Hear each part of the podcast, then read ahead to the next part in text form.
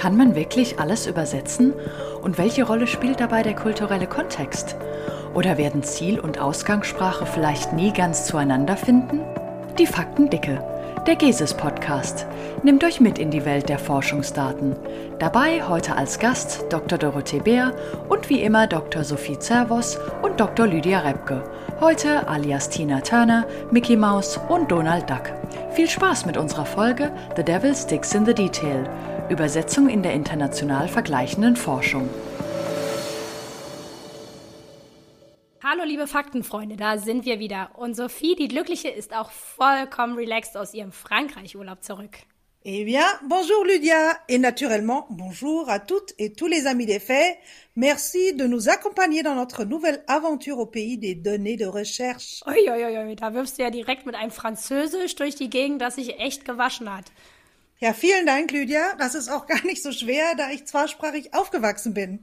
Und deshalb freue ich mich auch schon ganz besonders auf diese Folge, denn heute wollen wir euch, liebe Faktenfreunde, auf ein entscheidendes und häufig unterschätztes Thema in der vergleichenden Umfrageforschung aufmerksam machen, die Übersetzung. Und äh, nochmal kurz, bevor wir hier starten, Lydia, was ist mit dir passiert? Du hast eine etwas komische Stimme. Ach Quatsch, ich habe einmal nur Tina Turner eingeladen, das ist alles. Okay. Na, ich hoffe, es ist nichts Ernstes und du bist nicht von Herrn Covid heimgesucht worden. Nein, nein, bisher ist alles negativ, ne? Weil ich will ja noch einen schönen Sommer haben, ne? Wenn wir uns an letztes Jahr erinnern.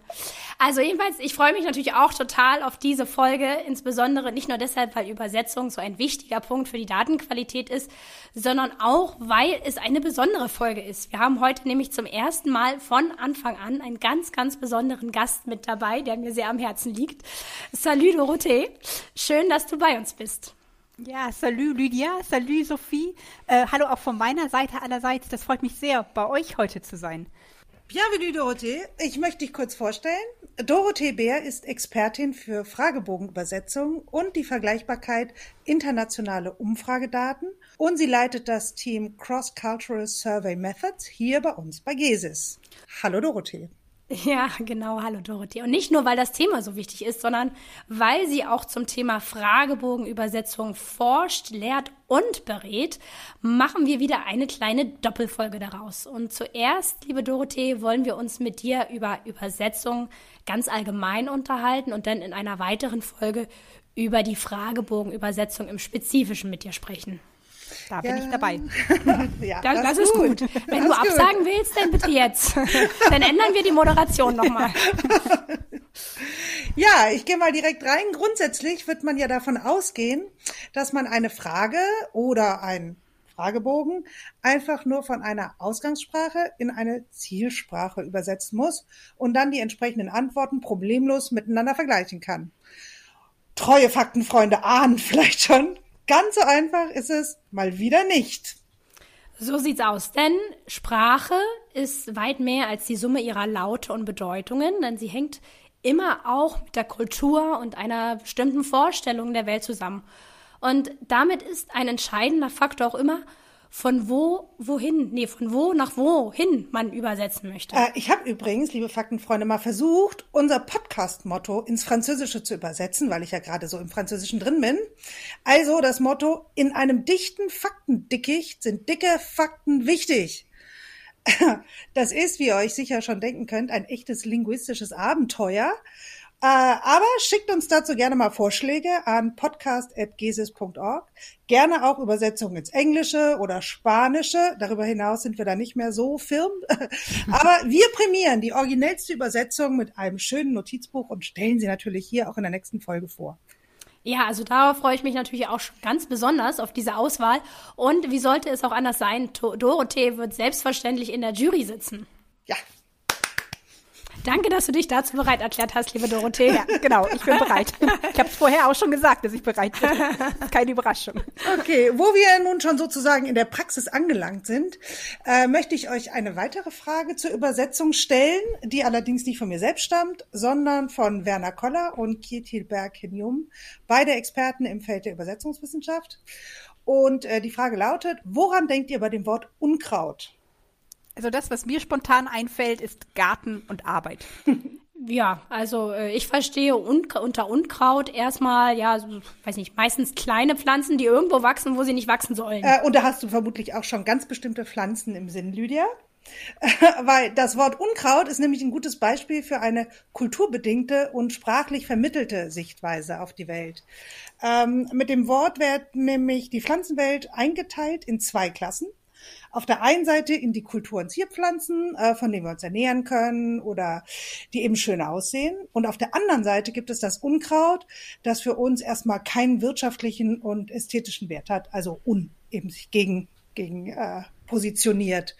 Ähm, was aber als Unkraut bezeichnet wird und was nicht, das basiert nicht auf einer biologischen Unterscheidung, sondern kann von Kultur zu Kultur völlig unterschiedlich sein und wird vom Kind in der Auseinandersetzung mit der eigenen Umwelt erst erlernt. Das heißt, letztlich entscheidet die Sozialisation darüber, was wir als Unkraut wahrnehmen und was nicht. Ja, da kann ich aus meinem eigenen Familienkreis berichten, von der Brennnessel. Was für den einen Unkraut ist bei uns in der Familie, ist für den oder die andere die längste, ähm, leckerste Pflanze der Welt. ja, sehr lustig. Ich kenne das auch. Ich möchte damit nichts zu tun haben, weil also ich hasse Brennnesseln. Mich stechen die ganz fürchterlich. Ähm, aber jetzt sag mal, Dorothee, welche Rolle spielt die unterschiedliche semantische Zuschreibung zu Wörtern, die vermeintlich dasselbe bedeuten, in deinem Arbeitsalltag?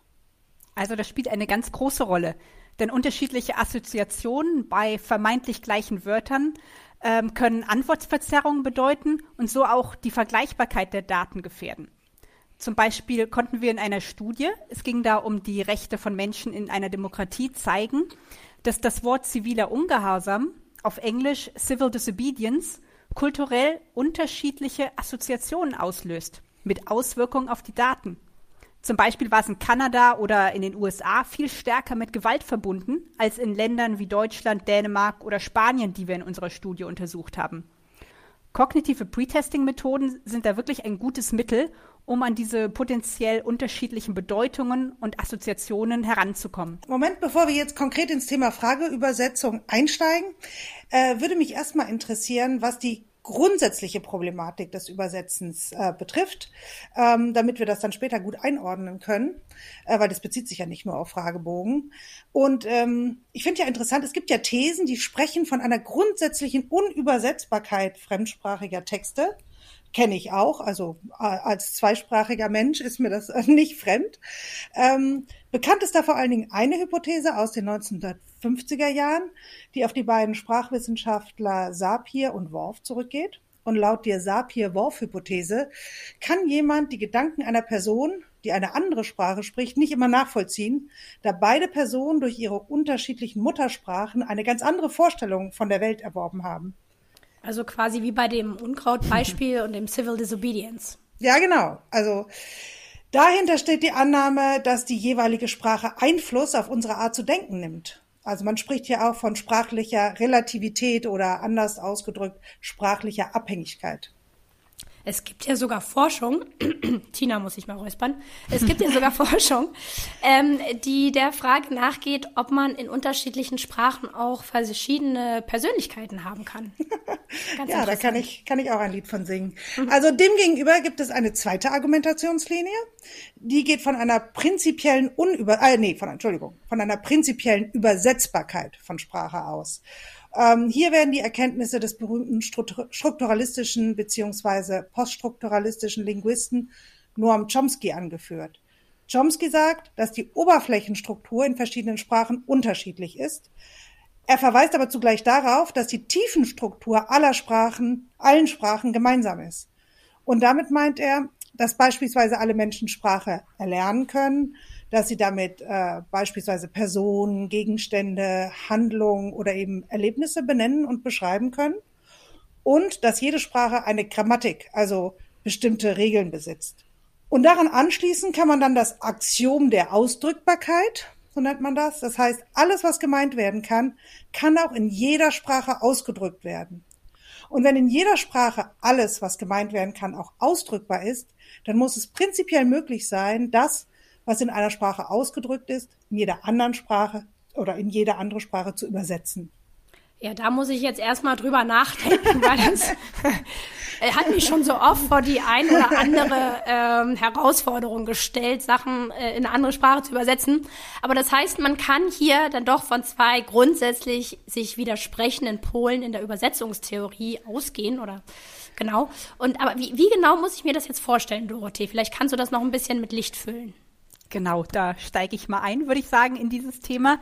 Ähm, Übersetzbarkeit als Prinzip ist gegeben, denn das sehen wir ja jeder von uns überall um uns herum im praktischen Alltag. Es gibt Beipackzettel, die übersetzt sind, Bedienungsanleitungen. Zumindest gibt es auch gut übersetzte Bedienungsanleitungen. Ach, ich denke jetzt nicht an die anderen, die wir alle, glaube ich, auch kennen. Literatur in, äh, existiert in ganz vielen Sprachen in Übersetzungen. Jedoch muss man sagen, dass auch Übersetzung relativ und graduell ist, was da möglich ist. Zum Beispiel gibt es Wörter, die kein Äquivalent in einer Sprache haben. Beispielsweise haben wir die gute alte deutsche Schadensfreude, die nicht unbedingt in andere Sprachen übersetzt werden kann. Hier kann man dann sich vielleicht mit Erklärungen helfen. Ob das allerdings in den jeweiligen Textkontext passt, das muss dann geschaut werden.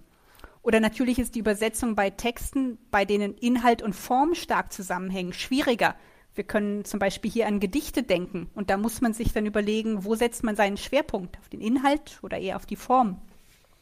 Und auch wenn wir, sage ich mal, auf einer kleineren Ebene denken, äh, da sind Sprachen einfach nicht gleich aufgebaut, sodass es immer wieder kleinere oder größere, ich nenne es mal notwendige Unterschiede gibt in der Art und Weise, was Sprachen vermitteln können oder was sie vermitteln müssen.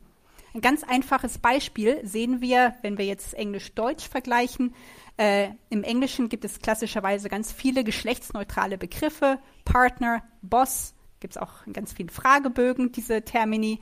Und im Deutschen und in vielen europäischen Sprachen als Beispiel sehen wir heute mehr sogar als früher die Notwendigkeit der expliziten Nennung der Geschlechter. Also Partnerin, Partner, Vorgesetzte, Vorgesetzter. Nur mal so als Beispiel und Einstieg in diesen Diskurs. Ja, das äh, hört sich ja eigentlich so an, als ob Übersetzungen immer nur ja Annäherungen sein können, sage ich jetzt mal. Aber was heißt denn das jetzt ganz allgemein für die, für die Übersetzung? Was genau muss gute Übersetzung leisten? Eine sehr schöne Frage. Ja, gerne. genau, Punkt. ähm, also ganz wichtig am Anfang festzuhalten, es gibt nicht die eine gute Übersetzung für einen Text. Eine Übersetzung richtet sich nach einem sogenannten Übersetzungsauftrag, der implizit oder explizit sein kann. Was verstehen wir darunter? Ähm, das ist hier eine besondere, man übersetzt nach, nach einem Zweck oder einer Funktion hin, auf eine Zielgruppe hin oder nach weiteren Parametern, die für eine Übersetzung festgelegt werden, zum Beispiel Style Guides bei einem Unternehmen.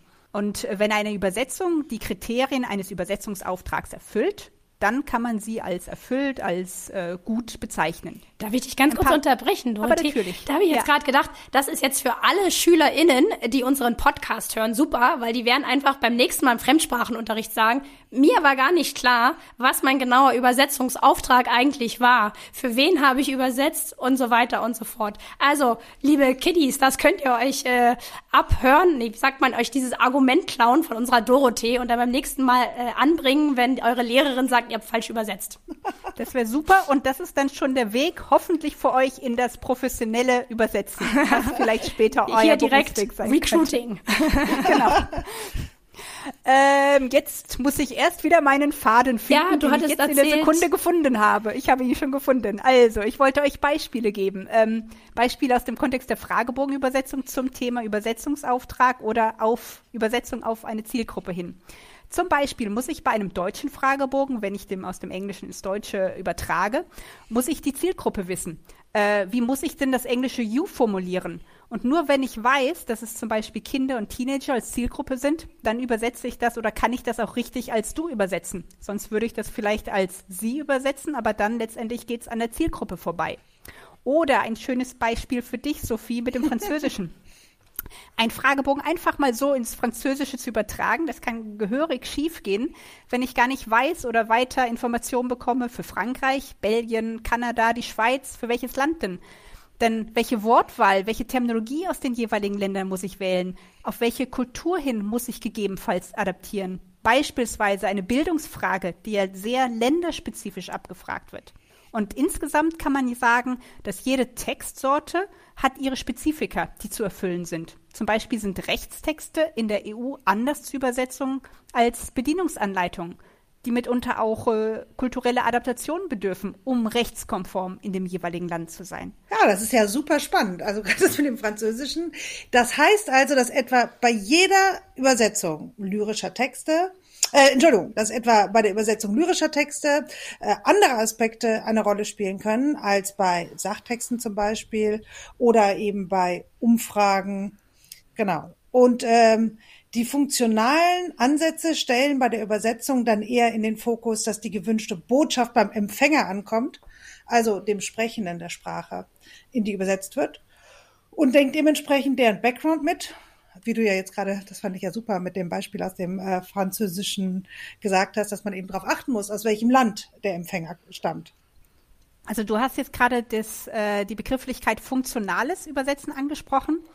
Also ganz einfach ausgedrückt, funktionale Ansätze in der Übersetzung besagen erst einmal, dass man sich in der Übersetzung auf einen Übersetzungsauftrag ausrichten muss. Mhm. Also in den meisten Fällen, wenn man übersetzt, wird es wahrscheinlich so sein, dass man funktionskonstant übersetzt. Ein Beispiel dafür. Wenn es einen Werbetext gibt, äh, äh, der in eine neue Sprache und Kultur übersetzt wird, dann soll das wahrscheinlich in den meisten Fällen auch ein Werbetext in der neuen Kultur sein und nicht irgendetwas anderes. Das gleiche gilt für Bedienungsanleitung von Handy, Smartphone, was auch immer. Ähm, funktionales Übersetzen kann aber auch bedeuten, dass sich die Funktion eines Textes ändern kann. Auch hier möchte ich euch ein Beispiel geben. Da jetzt aus der Fragebogenübersetzung. Zum Beispiel kann ich als Übersetzerin einen Auftrag erhalten, einen Fragebogen dokumentarisch zu übersetzen. Was meine ich damit?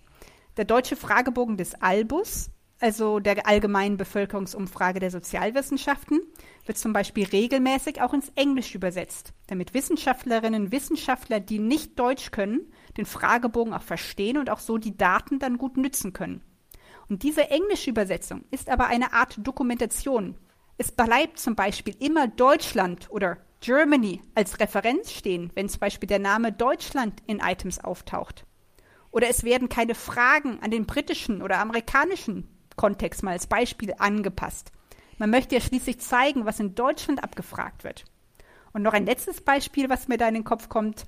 Zum Beispiel der Kanzler. Jetzt muss ich ja Kanzler sagen. Ich kann ja nicht mehr Kanzlerin sagen. Aber der Kanzler bleibt the Chancellor und wird nicht zu the President oder the Prime Minister. Entscheidend ist immer für meine Übersetzungsentscheidung als Übersetzer oder Übersetzerin, was ist der Übersetzungsauftrag? Was ist Sinn und Zweck der Übersetzung? Wie wird sie verwendet? Für welche Zielgruppe? Und daraufhin übersetze ich und treffe Übersetzungsentscheidungen. Es ist total super, dass du das jetzt hier gerade so als Beispiel angebracht hast. Weil mir ist es tatsächlich schon öfter mal aufgefallen, wenn ich mit den Albus-Daten gearbeitet habe und äh, gerade das für ein englischsprachiges Publikum aufbereiten wollte und dann in diesem englischsprachigen Fragebogen nachgeguckt habe, dachte ich so, oh, aber diese Übersetzung, die kam mir jetzt nicht hundertprozentig sauber vor, beispielsweise bei den äh, Antworten in der Skala oder so, ne? Und äh, da habe ich immer gedacht, haben die da jetzt falsch übersetzt oder was ist da passiert? Da hebe ich jetzt meinen Finger, das kann jetzt natürlich keiner sehen. Aber das ist, ähm, wenn man dann in die Übersetzungsdokumentation vom Albus reingeht, in dieses PDF, auf der allerersten Seite oder zwei Seiten haben sie ihren Übersetzungsansatz beschrieben und sagen genau auch das, was du jetzt genannt hast, Lydia, äh, welchen Ansatz sie bei der Übersetzung von Skalen haben, dass sie es teilweise sehr stark sich am Deutschen orientiert haben, nicht notwendigerweise eine bekannte englische Skala genommen haben, um einiges abzubilden, was in der deutschen Sprache vielleicht ähm, gut abzu, äh, was sie abbilden wollen. Also sie, sie schreiben auf diesen ersten Seiten so ein paar Informationen, damit man einfach diese englische Übersetzung besser einschätzen kann. Aber sie sagen auch, if you want to use that, you have to modify, to revise, to adapt that for your own country. Ja, das ist, äh, finde ich gut, dass ihr das jetzt nochmal so ein bisschen vertieft habt, am Beispiel auch vom Albus. Das ist natürlich super wichtig für alle Leute. Ich meine, der Albus ist ja eine, eine sehr offen zugängliche Studie. Ähm, da können ja ganz viele Leute zugreifen, also nicht nur Spezialisten ähm, und äh, aus, aus den Sozialwissenschaften. Und deswegen finde ich es ganz wichtig, dass ihr jetzt auch nochmal ihr darauf hinweist, dass es da wirklich eine Unterscheidung gibt zwischen Dokumentation äh, und Beschreibung der Studie und eben aber auch dem Fragebogen selber ne, dass man das nicht eins zu eins übernehmen kann. Genau, ja, und ich habe jetzt tatsächlich mit rausgenommen, ist es ganz wichtig, die Bedienungsanleitung zur Umfrage zu lesen. Wie immer, wie immer. Wie das immer. ist ja ein altes Thema bei uns. Äh, weil ich gebe zu, das habe ich nicht gemacht, sonst hätte ich das ja schon gewusst vorher. Ähm, aber ähm, ja, das hole ich danach und äh, mir ist auch gerade klar geworden, wir können auch im äh, Zusatzmaterial auch nochmal den Albus-Datensatz äh, verlinken oder die Studie verlinken. So, aber wieder zurück zur Übersetzung. Also Umfragen sind ja nun ein sehr spezifischer Texttyp, weil die Fragen in Fragebögen ja keine kleine Prosa sind, sondern eben Messinstrumente. Also um in unserem Bild zu bleiben, quasi lauter kleine Thermometer, die unterschiedliche Konzepte messen sollen. Und diese werden ja im Idealfall bereits in einsprachigen nationalen Umfragen sehr bedacht konstruiert, damit sie zum einen natürlich verständlich sind und zum anderen aber auch das messen, was sie ja messen sollen. Bei international vergleichenden Umfragen sollen ja dann in der Regel Länder oder auch Regionen manchmal miteinander verglichen werden. Und eine Grundvoraussetzung dafür ist äh, logischerweise, dass die mit den Fragebogen generierten äh, Daten anschließend auch tatsächlich vergleichbar sind. Also sprich, dass in den einzelnen Ländern und Sprachen tatsächlich dieselben Konzepte gemessen wurden. Das heißt, die Übersetzung spielt hier wirklich eine ganz, ganz, ganz zentrale Rolle. Wie nun, liebe Dorothee, stellt man denn sicher, dass die Übersetzung von Fragebögen diesen doch hohen Ansprüchen tatsächlich gerecht wird? Genau, das ist eine sehr schöne und wichtige Frage. Und ich fange an dieser Stelle an, dass für eine gute Übersetzung letztendlich die Ausgangstextentwicklung eine ganz zentrale Rolle spielt. Ähm, das Zauberwort hier äh, lautet eigentlich interkulturelle Kooperation in der Entwicklungsphase eines Fragebogens. Zum Beispiel heißt das, dass Personen aus den beteiligten Ländern oder Kulturen gemeinsam den Fragebogen entwickeln oder immer wieder an verschiedenen Stellen, Prozessstellen integriert werden. Und wenn sie integriert sind, dann kann sie auch sicherstellen, dass prinzipiell Fragen gestellt werden, die für die jeweiligen Länder relevant sind, die dort auch gestellt werden können, also keine Tabuthemen oder sowas sind, und dass diese Fragen auch die jeweiligen Konzepte abbilden. Also wir versuchen sehr viel schon im Vorfeld bei der Entwicklung des Ausgangsfragebogens die interkulturelle Re Relevanz zu berücksichtigen. Und dann ein wichtige, eine wichtige Methode, die sich auch, ich würde sagen, in den letzten zehn Jahren oder so ähm, etabliert hat, viel stärker in das Bewusstsein gekommen ist, dass man ähm, auch die Übersetzbarkeit eines Ausgangsfragebogens schon bewusst äh, herstellen sollte oder muss. Und zwar durch die sogenannten Translatability Assessments oder Advanced Translations. Das ist eine Methode, man könnte das eine problemorientierte Vorübersetzung mit Kommentierungen nennen. Dort versucht man, ähm, indem man eben schon, äh, sag ich mal, vorübersetzt, einen, einen Fragebogen, der in, in, der Entwicklungsstufe ist. Man versucht Formulierungen, Wörter, Konzepte herauszufiltern, die, bei denen es schwierig ist, sie in mehrere Sprachen zu übersetzen. Und die Idee ist dann, diese, diese Wörter oder Konzepte umzuformulieren, damit es leichter wird. Oder manchmal kann es auch sein, dass man Definitionen hinzufügt, so dass Übersetzer oder Übersetzerinnen dann später in der Übersetzung genau wissen, was damit gemeint ist. Das sind dann keine Definitionen für den eigentlichen Fragebogen im Feld, sondern eher für die Übersetzer, Übersetzerin in der eigentlichen Übersetzungstätigkeit. Und äh, man kann jetzt nicht alle Probleme vermeiden, die man dann vielleicht nachher eventuell auch mit statistischen Analysen oder Messinvarianztests zusätzlich aufdecken kann oder mag. Aber eben die Übersetzbarkeit von vornherein schon herzustellen und sicherzustellen, ist ein ganz, ganz wichtiger Punkt, um nachher auch Übersetzungsqualität zu gewährleisten. Und ich glaube, über Übersetzungsprozesse konkret kommen wir, glaube ich, dann nochmal hoffentlich in der nächsten Folge zu drauf zu sprechen, gell? Das gucke ich euch ja, an. Ja, genau. Also äh, wenn du wiederkommst, aber das hast du ja vorhin mehr oder weniger ja schon bestätigt, dann wäre das der Plan.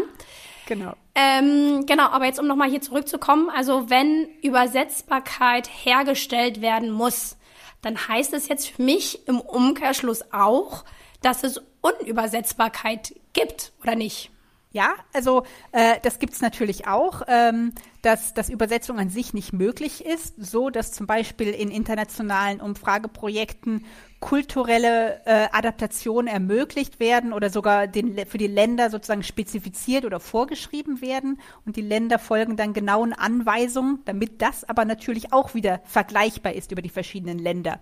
Das ist zum Beispiel der Fall bei den Bildungsfragen die länderspezifisch erhoben werden, aber dann natürlich nach, wieder in ein uniformes äh, ISCID-System äh, verkodet werden.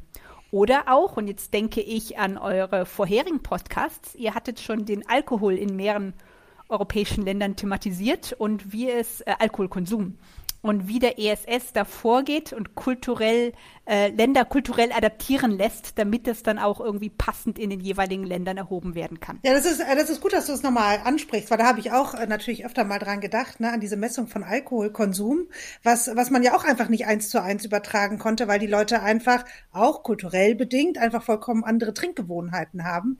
Und da hat man das dann umgerechnet in eine Maßeinheit, in diese Zentiliter, die man dann auf diesen Showcards in Getränken äh, dargestellt hat. Also das war auch eine spannende Methode. Also man muss da ja immer sehr kreativ sein. Und wie mir scheint, äh, ist es ja auch hier ist ein hohes Maß an Kreativität und äh, Kenntnis vor allen Dingen über die kulturell kulturelle Bedingtheit der Sprache ähm, ist erforderlich. Ähm, Finde ich ganz spannend. Kannst du uns Aber ähm, eine Sache, Sophie, nur der, der Korrektheit halber. Also nicht in Zentiliter, sondern die haben tatsächlich, ich glaube, in Milligramm oder so. Also in kein Ach Volumen. so, genau, die, stimmt. Stimmt. die Die, die haben. CL, die haben, die haben Milligramm gemessen, Ja. das stimmt. Richtig gut, dass du es nochmal, dass du mich hier korrigierst, Lydia. ich hätte es fast vermisst, wenn du mich nicht öfter mal gerne ausgiebig korrigierst. Aber ist ja gut, wir wollen ja auch korrekt sein, das ist uns ja auch total wichtig. Äh, sag mal, Dorothee, kannst du uns ähm, ein Beispiel dafür nennen, was äh, in unterschiedlichen Kulturen zum Beispiel nicht gefragt werden kann? Ja, das war eine Studie, in der ich quasi in der Entwicklungsfrage des, äh, in der Entwicklungsstufe des Fragebogens mit involviert war. Ähm, es ging um Rechtssysteme, Einstellungen und Haltung und Meinung zu, zu dem Rechtssystem in verschiedenen Ländern. Und in einer Erstfassung oder in einer der ersten Fassungen des Ausgangsfragebogens englische Sprache wurde von der Jury gesprochen. Das kennen wir ja alle aus den amerikanischen Filmen, aber das gibt es auch in einigen anderen Ländern im englischsprachigen Kontext. Äh, es ist ja ein System, eine Gruppe von Laien, die dann Gerichtsentscheidungen fällen, schuldig oder nicht schuldig, aber das existiert natürlich nicht in allen Ländern oder eher vielleicht in den wenig, wenigsten Ländern. Und aufgrund äh, dieser Tatsache musste das Item geändert werden oder sogar komplett rausgelöscht werden. Die Details weiß ich nicht mehr, aber hier sieht man schön, da hat man vielleicht sein eigenes Denken gehabt. So ist das ja bei uns. Aber was bei uns in einer Kultur funktioniert, heißt noch lange nicht, dass das in den anderen Kulturen auch existiert überhaupt. Da habe ich natürlich sofort Ellie McBeal im Kopf oder äh, Malcolm oder wie die Serien alle hießen. genau.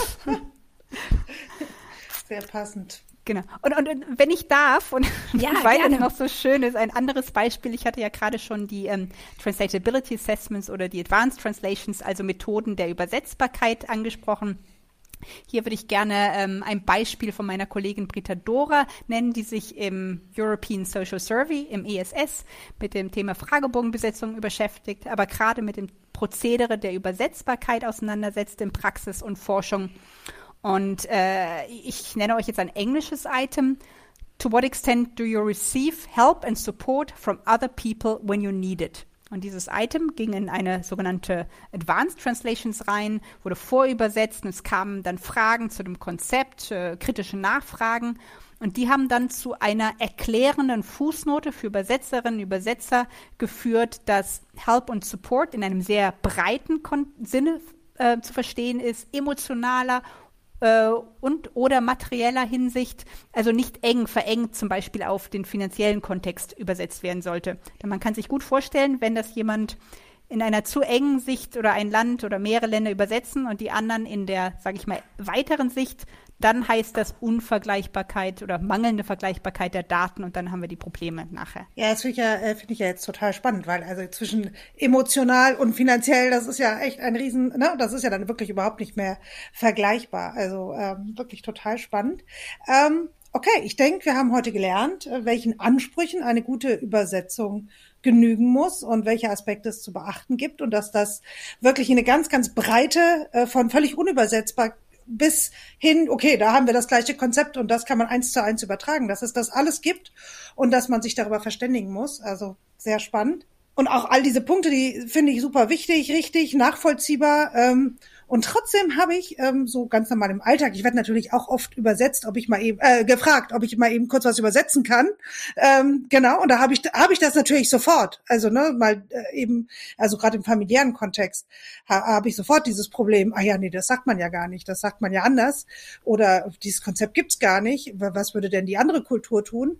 Und ähm, ich habe einfach oft das Gefühl, so im Alltäglichen, dass aber trotzdem davon ausgegangen wird oder ein ganz großes Bedürfnis da ist, ähm, dass man die Dinge eins zu eins übersetzen kann. Also dass es dieses Konzept der Closed Translation, dass es das gibt und dass es besteht und dass man das anwenden kann. Kannst du dir das irgendwie erklären, Dorothee, ähm, dass das nach wie vor so ist und ähm, was das natürlich auch für Konsequenzen hat?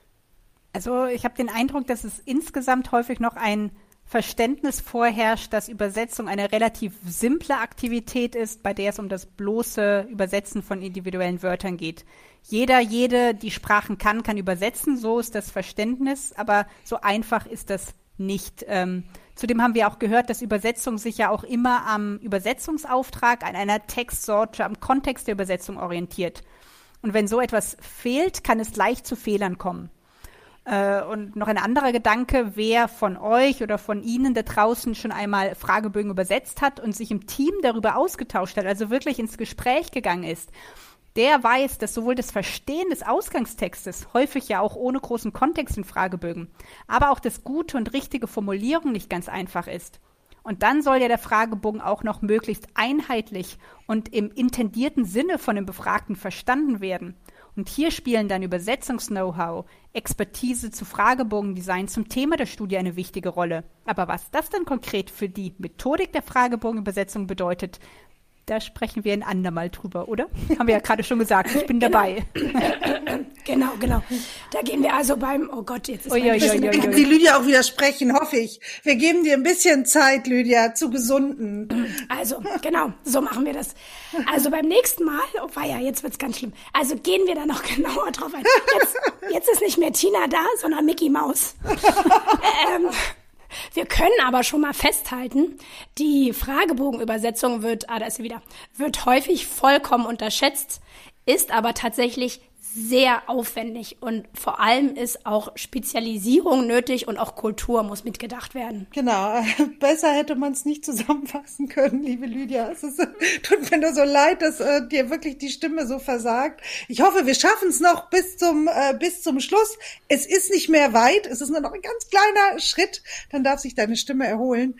Ähm, also bevor wir jetzt aber zum Ende kommen, möchte ich noch mal die Wichtigkeit äh, der, ich nenne es mal Kunst des Übersetzens hervorheben. Ähm, man darf ja nicht vergessen, jeder Übersetzungsfehler beziehungsweise jede Unklarheit oder Mehrdeutigkeit bringt unweigerlich eine falsche Kommunikation beziehungsweise eine falsche Interpretation der Frage mit sich. Und das hat natürlich Konsequenzen, die du, liebe Dorothee, wahrscheinlich sehr gut kennst, oder? Ähm, also ganz wichtig natürlich an erster Stelle, wenn ein Fehler nicht bemerkt wird, oder wir, also wir wissen manchmal nicht, ob alles wirklich Auswirkungen auf die Daten hat, aber wir sprechen jetzt von größeren Fehlern. Wenn die nicht bemerkt werden, haben wir häufig schlichtweg falsche inhaltliche Schlussfolgerungen. Und das ist schlecht für unsere Forschung. Und wenn man das Problem bemerkt, dann fällt das Item oder vielleicht sogar größere Kontexte des Fragebogens für Länder- und kulturvergleichende Analysen aus. Und vielleicht ist ein, ein Beispiel, ähm, Janet Harkness, eine der großen Pionierinnen im Bereich der Fragebogenübersetzung, erwähnte einmal die Fehlübersetzung, dass wealthy quasi als healthy, also ähm, reich, äh, wohlhabend als gesund übersetzt wurde. Da hat man wahrscheinlich bei der Übersetzung einfach einen kleinen Buchstaben fehlgelesen. Große Bedeutungsverschiebung. Und das ist natürlich ein Fehler der ganz bitteren Sorte. Und das Item konnte dann für das Land nicht genutzt werden. Ja, und man, man muss sich ja auch vorstellen, das hat ja nicht nur dann für diese eine äh, Frage oder das eine Item äh, Auswirkungen oder für die Studie. Solche Studien sind ja auch einfach teilweise, wenn es internationale groß angelegte Studien sind, äh, da sind ja natürlich wahnsinnig viele Menschen involviert. Und es ist auch sehr kostspielig. Das ist dann natürlich schade. Genau, aber jetzt erstmal genug von den mahnenden Appellen und den schwarzmalenden Nachrichten. Jetzt kommt Donald Duck noch dazu. Ähm, äh, äh, wir bedanken uns, äh, liebe Dorothee, für deine Expertise, die du mit uns heute hier geteilt hast. Gern geschehen. Es äh, hat mir sehr viel Spaß gemacht mit euch beiden. Ja, von deiner und mit Donald Duck und Tina und Mickey Mouse, das sollte ich vielleicht auch noch sagen. genau, genau. Ich glaube, ich glaube, ich übernehme jetzt mal ganz kurz einen kleinen, äh, ein kleines, was du noch sagen wolltest zu unserem allgemeinen, äh, allgemeinen Infos, ähm, damit du nicht mehr ganz so viel sprechen musst. Äh, also ihr findet äh, Zusatzinformationen auf podcast.gesis.org zusammengestellt. Äh, dort findet ihr auch das Transkript der heutigen Folge. Und in der nächsten Folge können wir natürlich glücklicherweise weiter von Dorothees Expertise profitieren und tiefer eintauchen in die praktische Umsetzung von Übersetzungen in der vergleichenden Umfrageforschung. Davon auch ein herzliches, dafür auch ein herzliches Dankeschön von mir, Dorothee. Genau, ich wollte noch sagen, denkt daran, das war nur der Meisterins erster Streich und in der nächsten Folge folgt der zweite Siehst du, das genau. wollte, ich dir, wollte ich dir gerne überlassen. Danke. Wunderbar. Danke euch. Äh, hat Spaß gemacht. Genau, liebe Faktenfreunde, euch vielen Dank fürs Zuhören. Vielen Dank bei unserem Gast Dorothee Bär und auch danke an Claudia O'Donovan Belante für die technische Unterstützung. Macht's gut, ihr Lieben. Ciao. And of course, Tina Turner says bye as well. Looking forward to your next song. Rocket Translation, baby, yeah. Ah, ich, ich habe noch ein, eine kurze, eine kurze ähm, äh, Sache habe ich noch und zwar noch einen herzlichen Dank an Lena Umme, äh, die wie immer hier und äh, uns tatkräftig unterstützt hat mit Recherchearbeiten etc. Und bei ihr möchte ich mich auch ganz äh, herzlich verabschieden und auf Wiedersehen sagen, da sie uns jetzt bald verlässt, um ihr Glück beim Format Wissenschaft im Dialog zu finden. Alles Gute, liebe Linda, von dieser Stelle. Hell yeah, good luck, bye bye. Rocket! Dir Tina, bye bye.